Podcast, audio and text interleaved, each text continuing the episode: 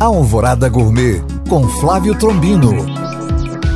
Olá, meus queridos ouvintes. Ontem Milton Nascimento se despediu dos palcos em um show antológico que emocionou mais de 60 mil pessoas no Mineirão. Anos atrás, tive a honra de servir o Milton e ele adora tutu de feijão.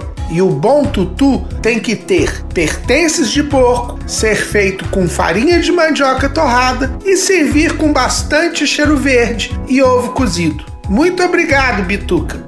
Bom apetite! Para tirar dúvidas ou saber mais, acesse este podcast através do nosso site alvoradafm.com.br ou no meu Instagram, Flávio Chapuri. Eu sou o Flávio Trombino para Alvorada FM.